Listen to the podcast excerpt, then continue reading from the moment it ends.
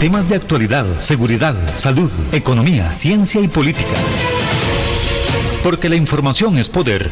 Durante los siguientes 60 minutos, esta quedará al descubierto. Con usted al descubierto.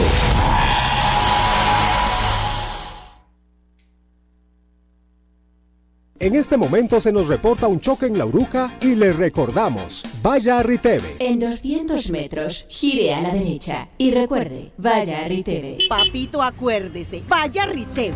Que no tengan que estárselo recordando. Haga su revisión técnica a tiempo.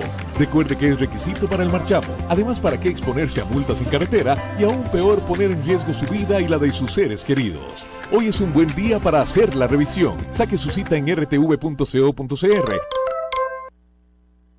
al descubierto. Muy buenos días, amigos y amigas que nos acompañan en su programa Al Descubierto. Estamos iniciando semana, estamos lunes y a partir de este momento iniciamos su programa Al Descubierto, hoy con un tema eh, de interés, de interés nacional, el tema sobre la negociación con el Fondo Monetario Internacional que inician el día de hoy. Hoy inicia esas negociaciones que se harán de forma virtual. Y por parte del equipo económico de nuestro país, el señor Rodrigo Cubero, presidente del Banco Central, Pilar Garrido, como coordinadora del equipo económico y lógicamente por el señor Elian Villegas, ministro de Hacienda, empiezan esas negociaciones con el Fondo Monetario Internacional. No obstante, desde la parte legislativa, desde el Congreso de nuestro país, nos han hecho esperar las eh, opiniones también referente a esta propuesta. Se habla de impuestos, se habla de exoneraciones, limitar esas exoneraciones, perdón, como las que tiene el salario escolar, por ejemplo. Temas a las viviendas de lujo también. Son algunas de las propuestas que tiene el Poder Ejecutivo y que tienen que analizar los diputados para poder iniciar con todo este tema de la negociación que hoy inicia, pero está sujeto a, lógicamente a la, a la, aprobación de algunos proyectos para la recaudación de mayor dinero. Y esa es parte de todo esto que se va a hablar. Vamos a tener una semana muy ajetreada con estos temas. Eh, también se habla o hay una queja de los señores diputados sobre la propuesta. No se tiene clara realmente eh, cómo se va a lograr recuperar o tener mayores ingresos por parte del Estado en esa propuesta para el Fondo Monetario Internacional si está sujeto a la aprobación, a la aprobación de proyectos en Asamblea Legislativa. Hoy queremos hablar sobre ese tema, 905 1071 es el número de teléfono 905 1071 107 el número aquí en cabina, al número que usted puede marcar y empezar a conversar de este tema. Estamos iniciando semana aquí en su programa Al Descubierto y queremos hablar sobre esto que se viene, que es ese tema que ha estado desde el año pasado en boca de todos, ese crédito por más de 1.700 millones de dólares que quiere el gobierno costarricense para paliar un poquito las finanzas del Estado y lógicamente también tener acceso a otros créditos. 905-107-107, línea directa, aquí en su programa Al Descubierto, para que comparta esta mañana de lunes iniciando programa. Eso es parte de lo que queremos conversar con todos ustedes, igual instándolos a que si nunca ha marcado nuestra línea, pues esta puede ser la vez que usted llame para que comparta con nosotros. Si nunca lo ha hecho, este programa de opinión, un programa diseñado para que usted pueda aportar, dar su criterio en estos temas de interés nacional, en estos temas que a todos nos afecta, de el diario vivir de nuestro país. Recordemos que parte de esta propuesta para generar mayores recursos, el Poder Ejecutivo habla sobre eliminar esa exoneración del, del impuesto de la renta que tiene el salario escolar. Esa es alguna de las propuestas. En algún momento también se escuchó hablar de incrementar en un 1% el impuesto sobre el valor agregado, el famoso IVA.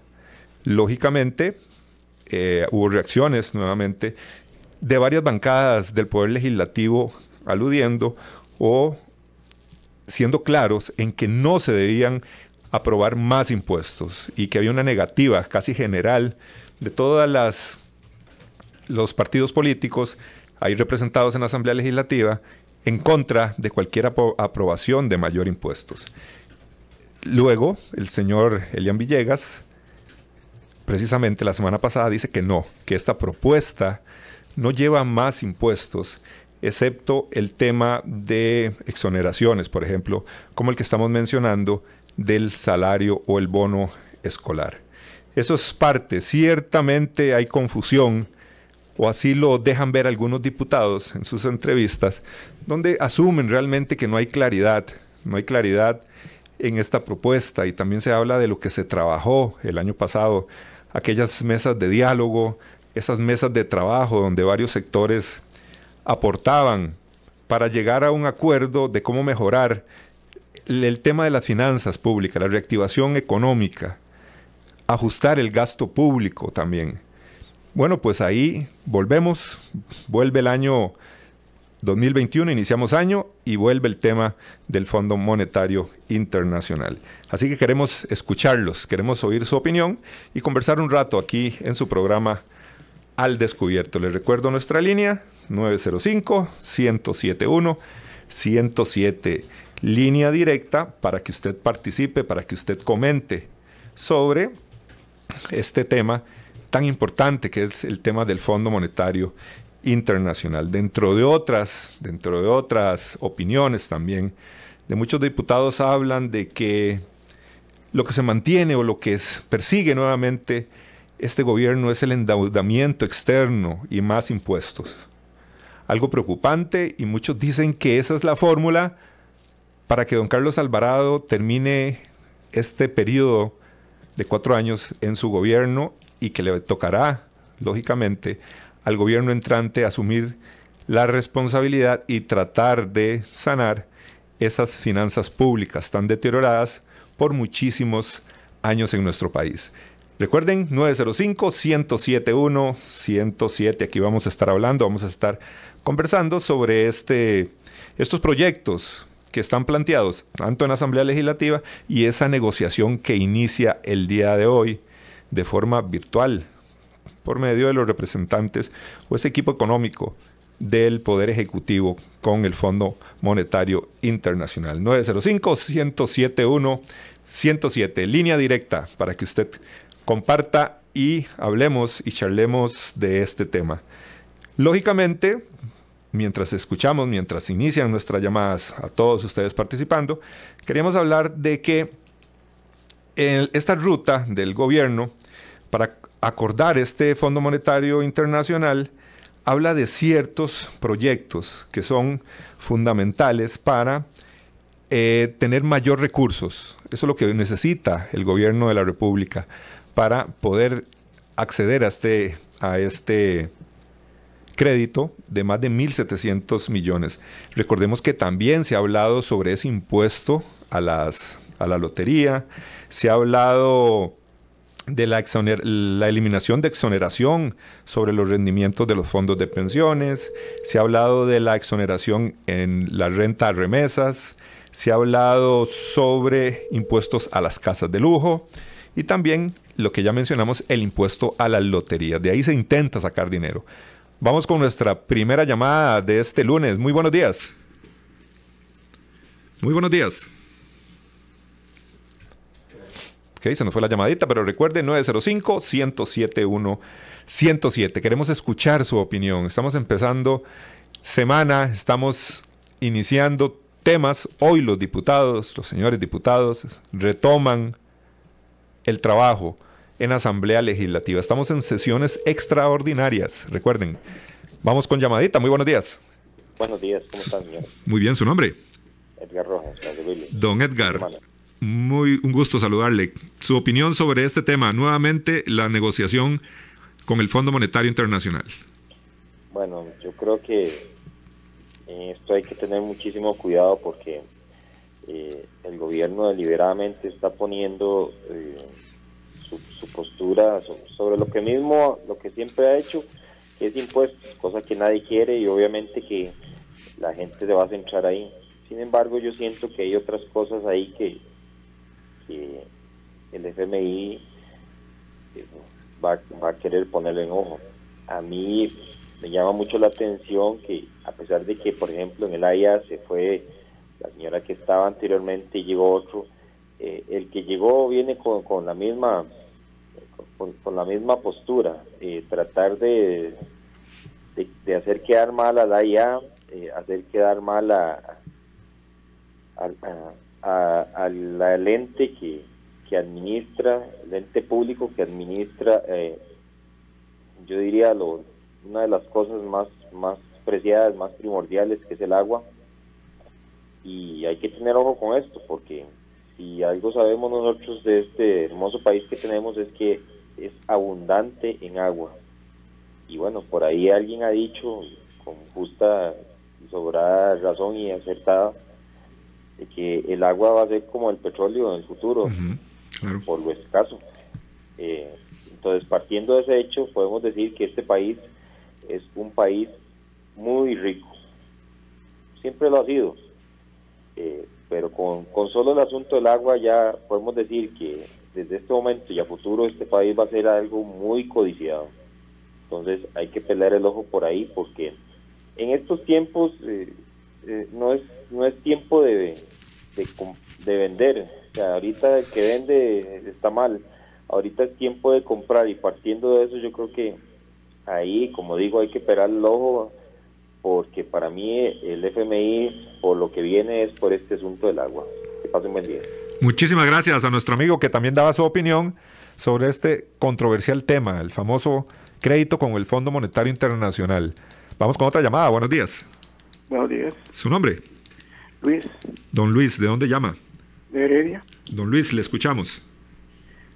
Sí, bueno, a mí, a mí lo que mi opinión es que a mí me queda claro, yo quisiera que eh, los oyentes y participantes comprendieran, ¿verdad? Estamos en un año eh, electoral, ¿no? Entonces comienza la borrachera política. De aquí ahora en adelante no le aprueban nada al gobierno que sea bueno, porque a los diputados no les interesa arreglar el asunto. No hay voluntad ni de los diputados ni de otros sectores que se arregle eh, este asunto económico en el país. Hay intereses, grandes intereses de por medio. Y los diputados, intereses políticos, cálculos políticos.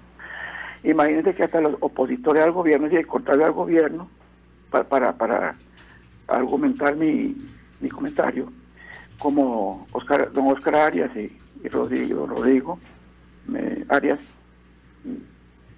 y ellos mismos critican ¿Por qué criticaron? ¿Por qué no aprobaron el préstamo que el BID ofrecía, que tenía ventajas en cuanto a intereses bajos? Y también comentaron sobre este préstamo y, de, dónde va a sacar el, gobierno dinero, quién lo va a dar. Y el gobierno tiene que tomar medidas. El gobierno fue claro, dijo, si no se pone de acuerdo con la mesa de diálogo que fue pura pantomima, ¿verdad? Eh, y y tanto tiempo que llevaron, aquí hay economistas muy buenos, eh, especialistas en ciencias económicas, y vean eh, a qué llegaron. Y el gobierno dijo muy claro, si no se ponen de acuerdo, el gobierno tiene que tomar las medidas que consideren necesarias y pertinentes. Entonces, seamos razonables, por favor, y, y que se dejen de esas, de esas eh, pasiones políticas y cálculos políticos, ¿verdad? Los diputados que son unos verdugos de la patria, no son padres de la patria, son unos verdugos de la patria. Porque eh, aquí en Costa Rica, vea que esa es la democracia. Eh, el gobierno no manda, el gobierno no tiene que pasar por asamblea legislativa, y si a uno se le ocurre a uno de ellos decir que no, bueno, por dicha el reglamento legislativo cambió, por dicha, ¿verdad? Porque solamente uno llevaba un carretillo de emociones y paraba cualquier proyecto, por bueno que fuera. Ese es mi comentario. Abran los ojos y los oídos. Gracias. Muchísimas gracias al caballero hablando sobre el, el, tema de esos proyectos. Sí, son proyectos necesarios de aprobación en Asamblea Legislativa para eh, lo que es obtener más fondos según lo establece o según así lo percibe el, grupo económico que presenta estos proyectos en Asamblea Legislativa por parte, por parte del Poder Ejecutivo. Todos estos proyectos, por ejemplo, el proyecto de ley de empleo público, eh, según lo han mencionado diferentes diputados, hay, hay objeciones al fondo que tiene este proyecto. Por lo tanto, no van a ser proyectos, ellos mismos los mencionan, algunos los mencionan, algunos diputados de diferentes bancadas, que todos estos proyectos se tienen que llevar a consideración, a discusión, probablemente van a haber textos sustitutivos, eh, probablemente van a haber mociones de fondo, o sea, que el, que el tema no va a salir rápido, así como lo solicita el Poder Ejecutivo debido a que también hay información de que la ministra de la Presidencia, Yanina Dinarte, habló con jefes de fracción solicitándoles que ojalá que estos proyectos salieran eh, a finales de enero. Y muchos de ellos dicen que eso es imposible por toda la tramitología que llevan y objeciones que pueden tener cualquiera de estos proyectos, como por ejemplo, por mencionar alguno, el proyecto que tiene que ver con eliminar la exoneración del impuesto de la renta al salario escolar, por citar alguno. Vamos con llamadita, muy buenos días.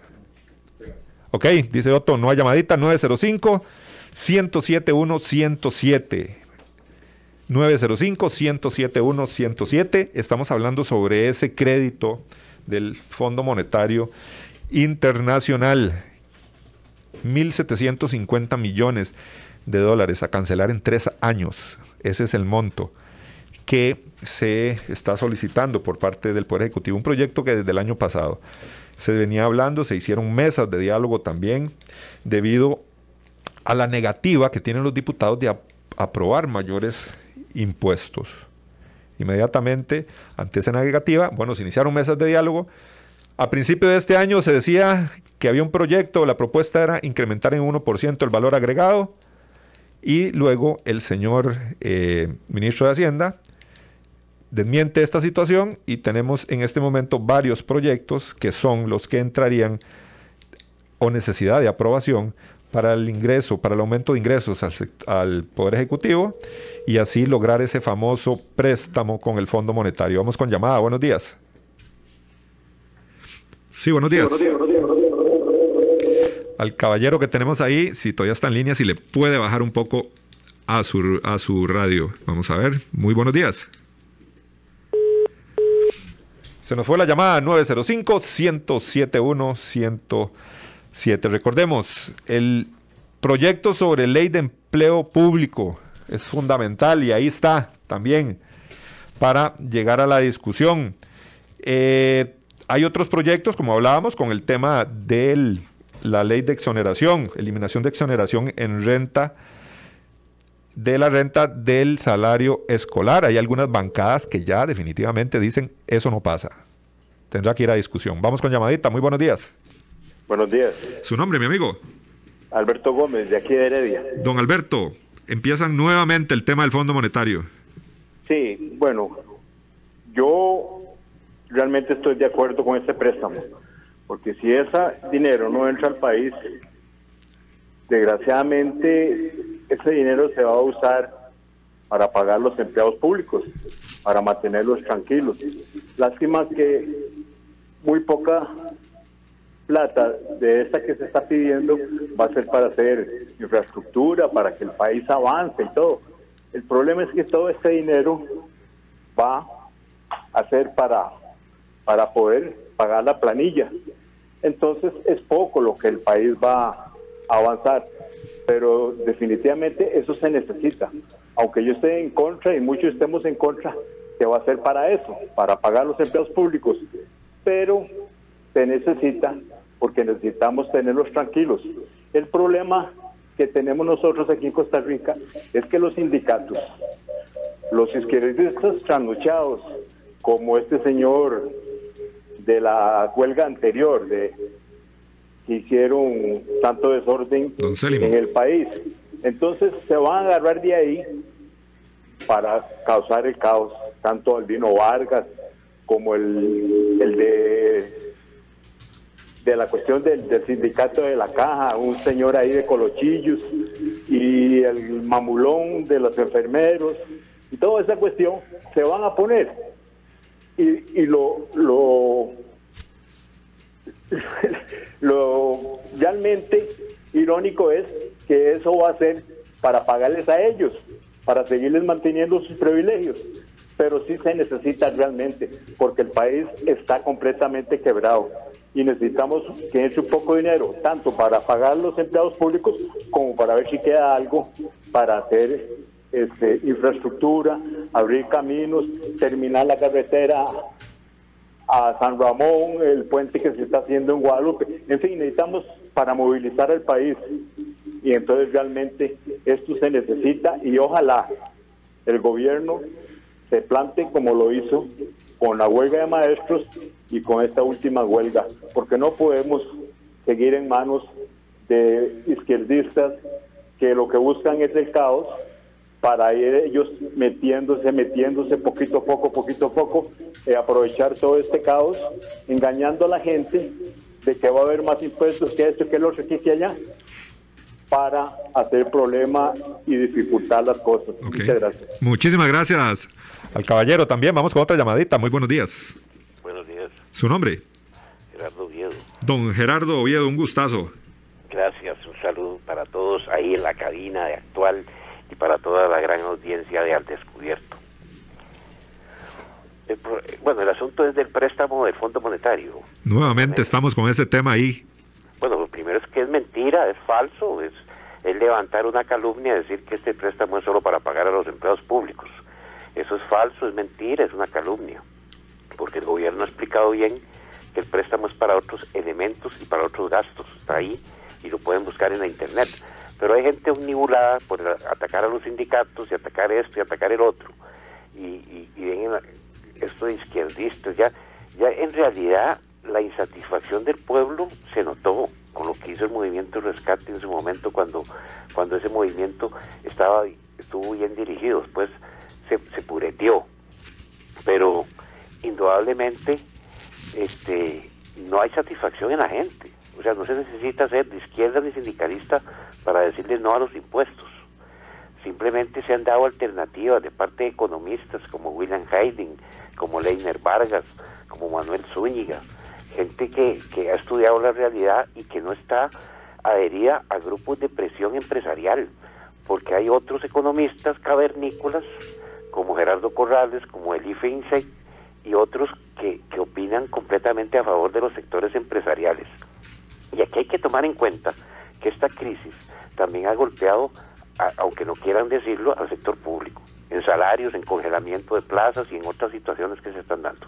Y al sector privado aún más, porque los empresarios no pagan los salarios mínimos muchas veces y por otro lado están adheridos a esa, a, ese, a esa ley que aprobó la Asamblea de rebajar jornadas y hay empresas que no necesitan hacer eso, pero lo hacen para justificar indudablemente que, que no tienen ganancia y volvemos a los mismos casos de antes.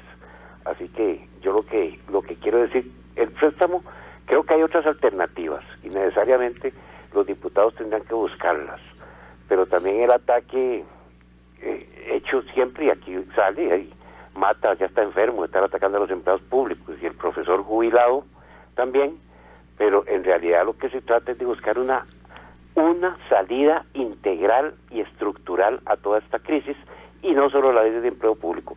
Eso es un, un, aditivo nada más. Yo creo que se necesitan otras medidas de otro tipo. Muchas gracias, Juan Muchísimas gracias, don Gerardo Oviedo, también por su comentario. Vamos de inmediato para no hacer esperar a otra persona que tenemos en línea. Buenos días. Se fue la llamadita, recuerde 905-107-107, línea directa, para conversar este tema de interés, interés nacional. El, nuevamente se habla de ese, hoy se inicia más bien ya las negociaciones con el Fondo Monetario Internacional, pero todo esto pendiente a la, a la aprobación de diferentes proyectos en Asamblea Legislativa. Vamos con llamada, buenos días. Muy buen día, caballero. Mi nombre es Víctor Barrantes. Don Víctor, le escuchamos. Mira, eh, eh, eh, espero no lo haya mal entendido. Coincidentemente participo de no sé por qué después de algunas personas. No tengo nada contra nadie. Voy a referirme brevemente al asunto, si ustedes no sé, me imagino que lo conocen, en cuanto al salario escolar. ¿Ustedes saben de dónde proviene el salario escolar, el contenido económico del salario escolar? Ilústrenos, don Víctor, por favor. Muy amable, gracias. No, voy a ilustrarlos porque me han enseñado. En primera instancia partamos de la premisa de que el salario escolar no es una deducción, no es un rebajo que se le hace al sector público, sino que es un adicional, entiéndase, sobre sueldo o plus que pagamos usted y yo. Brevemente, permítame referirme a eso con respecto al libro que me regaló, me regaló mi amigo el doctor Eric Briones Briones, uno de los mejores laboralistas en Costa Rica. Y en la página 47, para, no, para resumir, dice la letra, en todo caso y en la práctica, para los servidores públicos, el salario escolar lo paga directamente la administración, es decir, nosotros. La administración como un reconocimiento adicional al salario. ¿Qué es adicional? Algo de más, algo que está de más, un sobresueldo, un plus. Entiéndase bien. Eh, mientras que para el sector privado el porcentaje se deduce del salario del trabajador, o lo que es lo mismo del monto total del incremento acordado, etcétera. Me remito a la página 55 del mismo libro. La única diferencia escriben que el sector público es pagado directamente por el gobierno como un reconocimiento adicional o sobresueldo, a diferencia del sector privado que el porcentaje se deduce del salario del obrero. Me remito a un artículo que salió en el periódico La Extra hace bastante tiempo, cuando le hicieron una entrevista al, doctor Mauricio Castro, que en ese momento era abogado de la NEP y, eh, trabaja como profesor en la Universidad de Costa Rica en el área laboral. Y le hicieron una pregunta, dice, ¿qué pasa con las negociaciones salariales y salario escolar? El salario escolar es uno que desaparece porque en el sector público está establecido por decreto.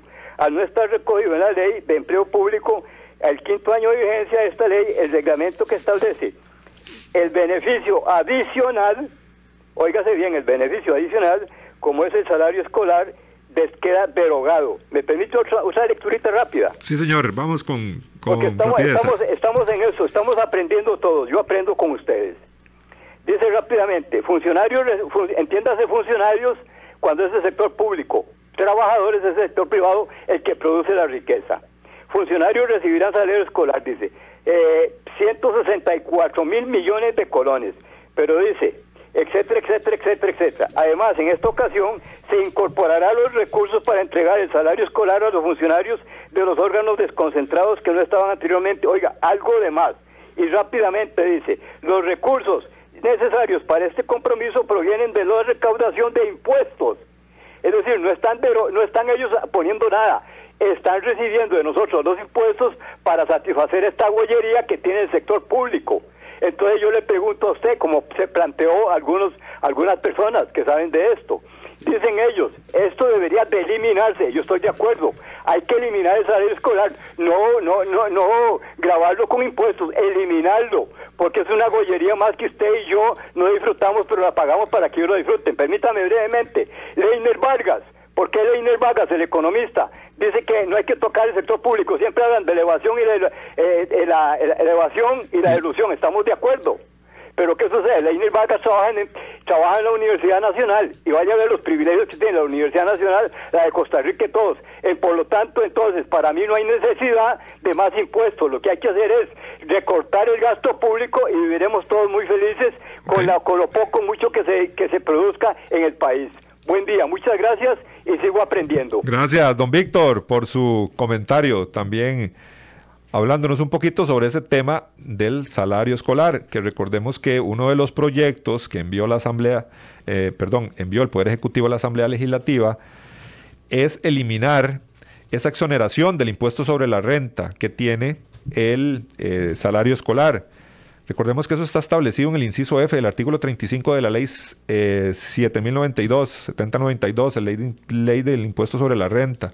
Ahí hay una exoneración para lo que es el salario escolar. Bueno, eso es uno de los varios proyectos que presentó el Poder Ejecutivo en la Asamblea Legislativa y hoy, a partir de hoy, lunes, que ya retoman los eh, legisladores sus trabajos en comisiones y en, la, y en el plenario legislativo, bueno, tienen que abocarse a estos proyectos que en este periodo de sesiones extraordinarias envía el Poder Ejecutivo.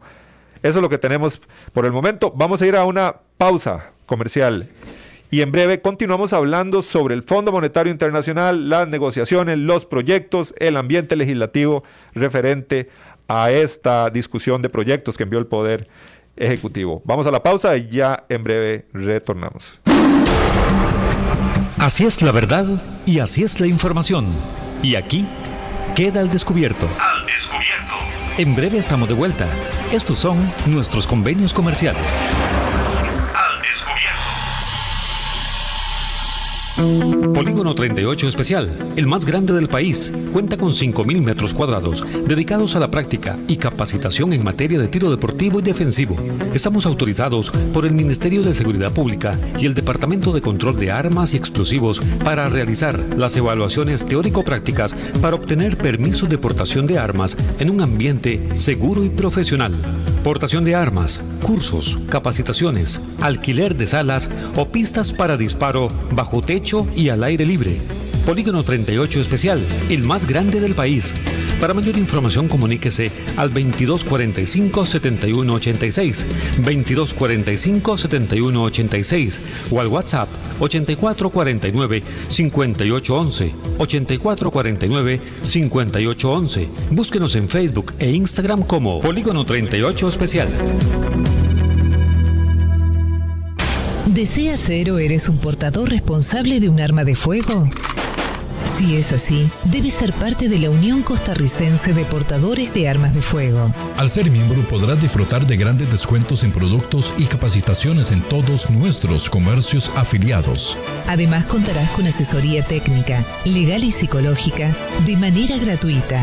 Más información al 2221 5758 o al 8936 1803 o búscanos en Facebook como Unión Costarricense de Portadores de Armas de Fuego. UCOPA, portadores responsables al servicio de Costa Rica.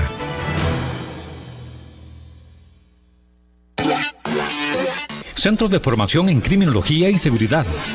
Somos líderes en capacitación en las áreas de criminología y seguridad, asesoría, consultoría, peritajes, armería e investigaciones privadas. Centros de formación en criminología y seguridad.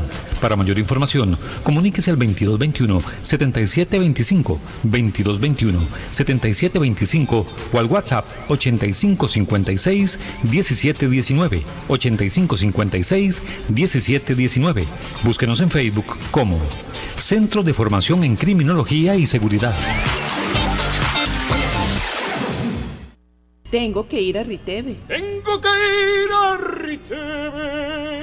Tengo que ir a Riteve. Katenka gokaque, kair ka, carrica te cabe.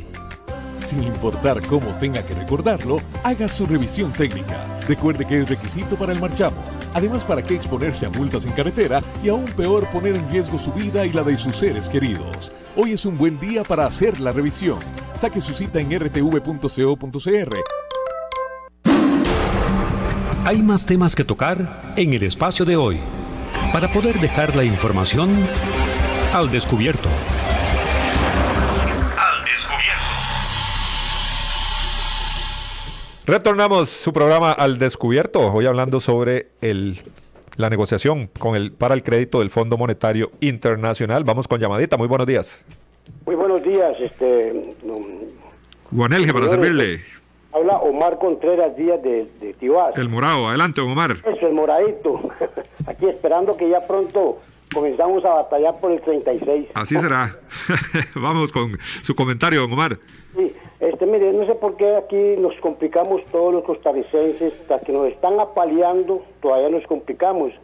¿Cómo es posible que vamos a hablar en contra de los sindicatos cuando los sindicatos son los primeros que salen a, a apoyar al pueblo, a que el pueblo se defienda con estos, eh, yo les llamo depredadores eh, políticos, depredadores y corruptos, que solamente ellos quieren para su bolsa. Mire, ya, ya uno lo puede, lo puede ver que si mientras más deudas tengamos, más vamos para el suelo. Ahorita terminamos, como terminó Grecia, este, en bancarrota el, el país. ¿Por qué? Porque esta gente llega a administrar por, los intereses del pueblo y no hacen nada. ¿Qué ha hecho Carlos Carlos este Alvarado si no es andar figurando donde inauguran alguna obra y va y se pone casco como hacía Luis Guillermo Solís? ¿Por qué no, no pensamos bien y nos unimos todos y empezamos a defender contra estos corruptos y, y no estar criticándonos entre nosotros? ¿O es posible que todos llegan a, a criticar unos a los empleados públicos, otros a los empleados privados, que no, que esto y que no? No, no, no.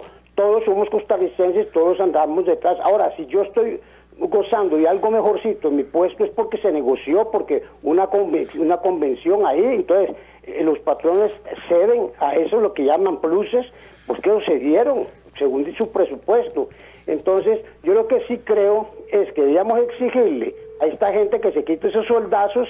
Yo recuerdo cuando Fernando Naranjo llegó al Banco Nacional, que no se oía esos, de esos soldazos, y llegó ganando 20, 20 millones o o 30 millones, un presidente ejecutivo en un banco como el Banco Central, ¿para qué un presidente ejecutivo en un banco central si hay un, un departamento que se llama Departamento de Estudios Económicos, donde salen todas las medidas, todo los, lo, que se toma para la economía, donde hay, eh, hay presidente, hay licenciados en administración de negocios, hay economistas y todo, es un solo departamento. Entonces, estos presidentes ejecutivos no hacen nada. Aquí hizo Fernando Naranjo en el Banco Nacional, eh, enriquecerse más, y así son todos ellos. Entonces, debemos estar el pueblo en contra de esta gente que hace mal las cosas. Buenos días. Gracias, don Omar. Don Omar que nos llamaba desde Tibás, dando también eh, su respetable opinión. Vamos con llamada. Buenos días.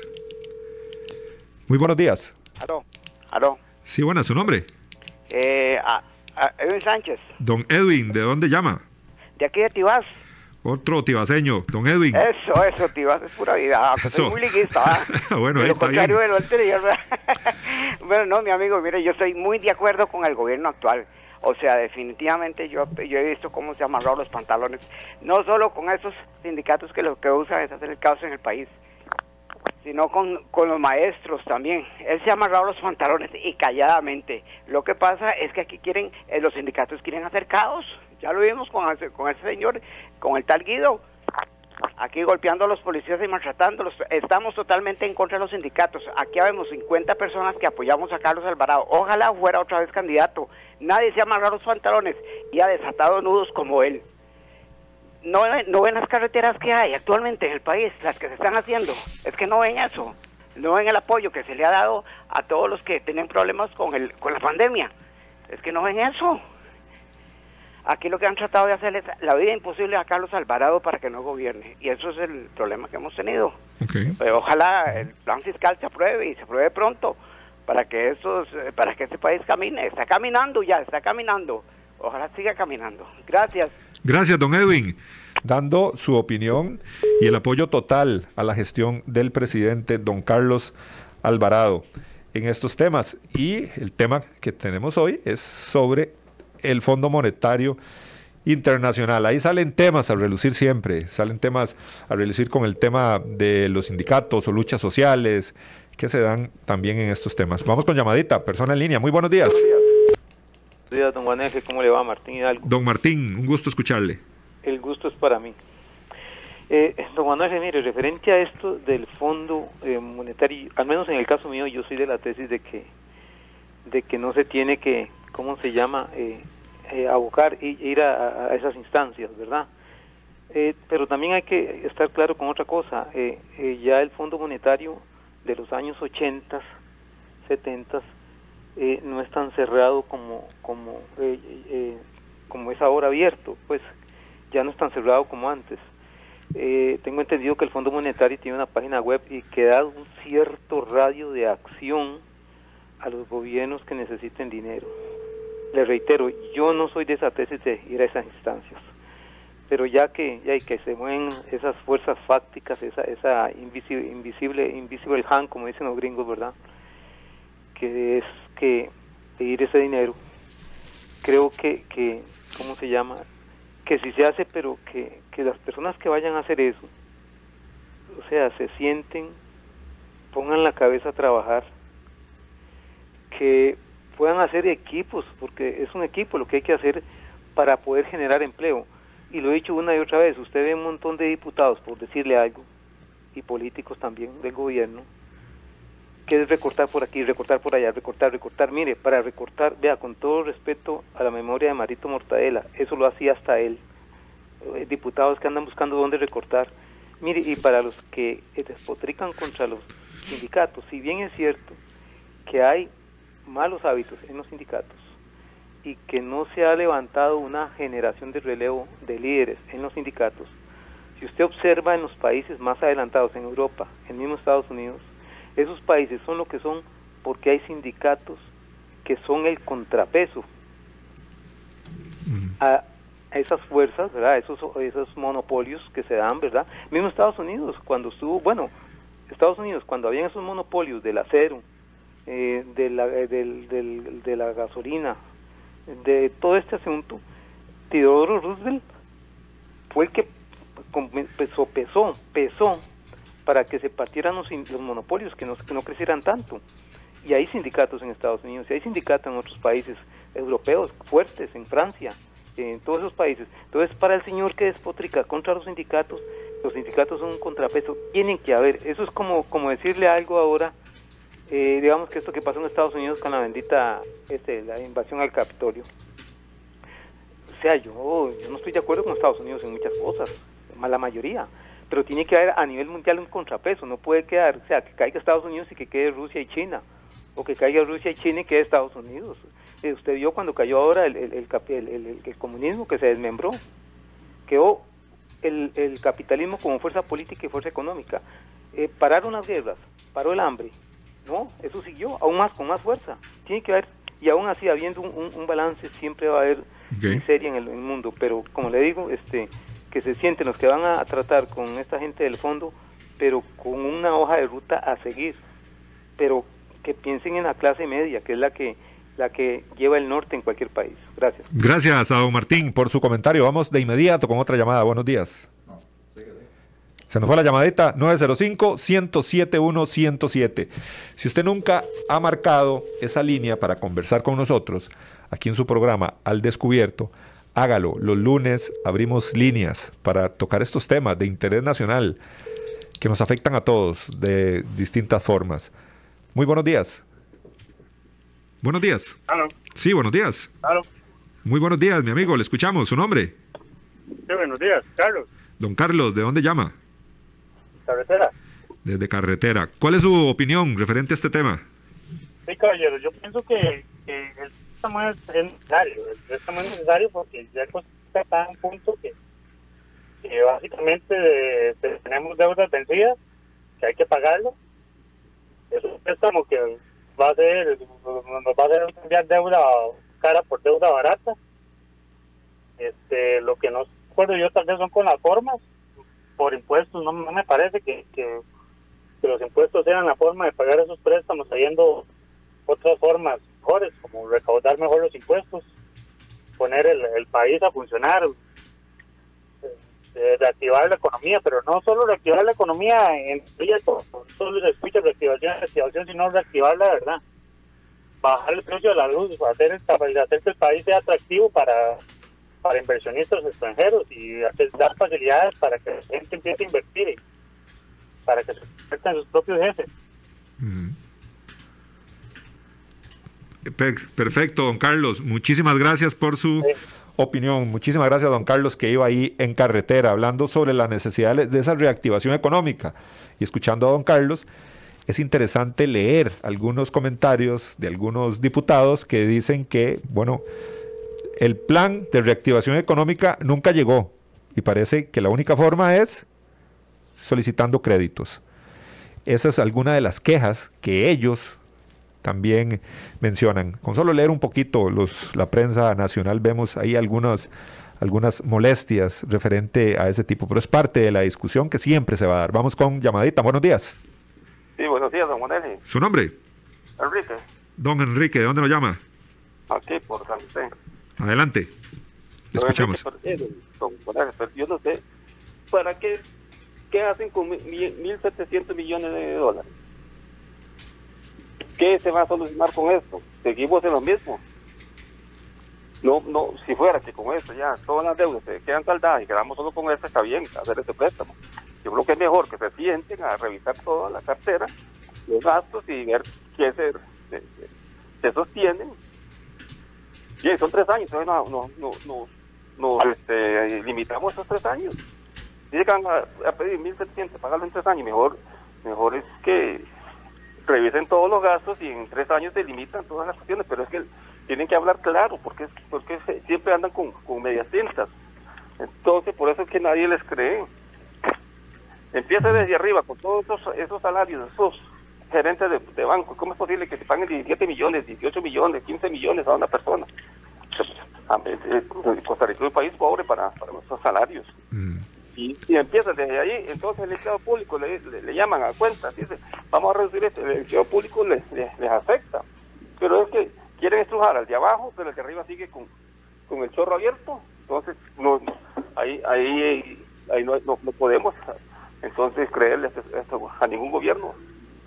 Sería, muchas gracias. Gracias a don Enrique por su opinión también en este en el día de hoy hablando sobre el Fondo Monetario Internacional 905 107 107. Ahí tenemos llamada. Buenos días. Sí, buenos días. Miren, supuestamente en el Banco Central tienen una reserva de 8 mil millones de dólares. No la quieren tocar. Si tenemos esa plata, es innecesario hacer el préstamo. Lo que pasa es que esa plata, una de dos, o la tienen reservada para los empresarios o ya se la robaron. Simple y sencillamente. Y el préstamo es para pagarle a MECO para, para que haga trabajos sobre, sobrecobrados, pésimos, malos y estafas que le hace el Estado. Bueno, se le cortó la llamada a nuestro amigo que estaba dando su comentario sobre una reserva que está en el Banco Central, que es de interesante el análisis de si se pueden utilizar o no esos fondos. Eso es otro, harina de otro costal, dicen, para analizar en otro momento. Vamos con llamadita. Muy buenos días. Buenos días, ¿Su nombre? Rodolfo. Don Rodolfo, adelante. Mire, creo que lo que hay es un gran desconocimiento sobre lo del préstamo del Fondo Monetario Internacional.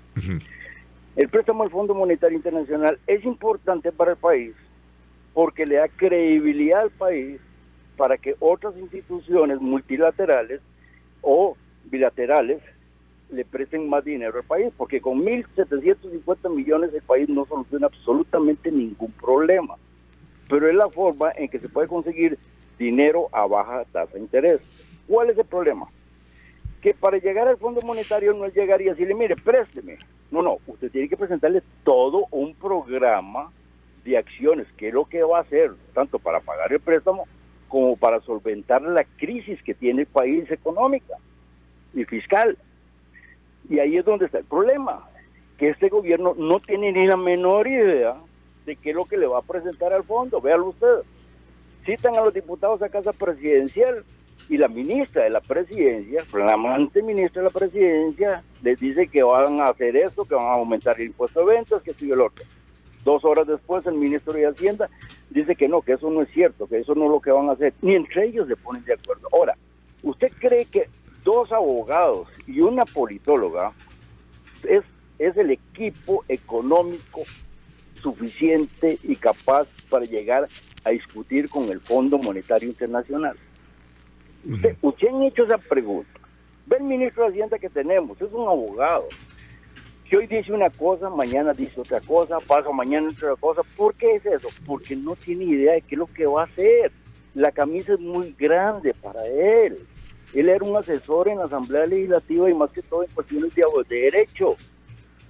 ¿Qué tiene usted, la, la ministra, una politóloga en planificación? No tiene nada que hacer en campo económico. Yanina, la ministra de la Presidencia, otra asesorita de, de, de la Asamblea Legislativa. Por Dios, sean serios, hagan un equipo que realmente valga la pena, porque el presidente tampoco sabe qué es lo que hay que hacer. Entonces, ese es el problema de meollo. Ahora, que lo del BID y hablaron ahí que el presidente Oscar Arias dijo que por qué no aprobó. Primero, el presidente Oscar Arias tiene una gran responsabilidad que el país hoy no se lo ha cobrado, porque él fue que empezó la época de déficit en estos países. Recuerde que don Abel Pacheco dejó con superávit y él fue que entregó con déficit, con una deuda, creo que la cuadriplicó o algo así por el estilo de la deuda pública. Ahora bien, ese préstamo del BID, ¿por qué los diputados no lo aprobaron? Por una sencilla razón.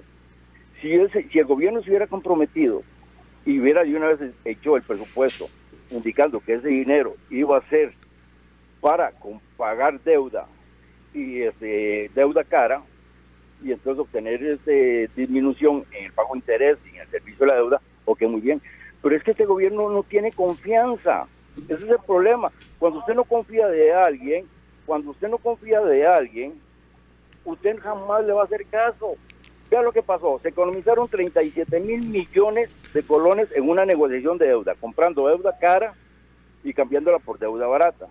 ¿Qué pasó con esos 37 mil millones? Lo usaron para dar más, para eh, nombrar más empleados públicos y para otros gastos corrientes que no significan nada. Entonces, ese es el problema de los diputados. Los diputados no confían. Si tuvieran un poquito de confianza, cualquiera hubiera aprobado ese préstamo del BID diciendo, sí, está bien, es una deuda barata, la vamos a cambiar por una deuda cabra y nos ganamos, cara y nos ganamos un montón de dinero. Pero es que con este gobierno no se tiene ninguna confianza, no hay credibilidad. Vea usted las entrevistas del ministro de Hacienda, no sabe qué está diciendo. Vea la, la ministra de la presidencia, todo es improvisado, todo es... Y el señor ese, que digo que el país está avanzando con Carlos Alvarado, ese señor es digno de un estudio psicológico y de todas las cosas que pueda usted imaginar. Bueno, nuestro amigo don Rodolfo, lamentablemente se nos gana el tiempo. Cerramos con la intervención de este caballero que nos hace su opinión amplia sobre la posición o sobre las capacidades en general de ese grupo de negociación que hoy empieza de forma virtual a tomar negociaciones con el Fondo Monetario Internacional y recordemos que todas estas negociaciones también están sujetas a la aprobación de proyectos en la Asamblea Legislativa. Todo esto está eh, depende de esos proyectos que se aprueben en asamblea. Según lo que se puede escuchar, según las interpretaciones o los mensajes que han enviado algunos diputados, jefes de fracción, no hay buen ambiente para la aprobación de muchos de estos proyectos, que es el as bajo la manga del Poder Ejecutivo para poder lograr ese acuerdo con el Fondo Monetario Internacional. Los invitamos a todos, como buenos costarricenses, a dar seguimiento a todo lo que pasa en nuestro país en estos temas políticos, seguimiento a la Asamblea Legislativa, a la aprobación de proyectos. Todo esto es un tema de interés nacional.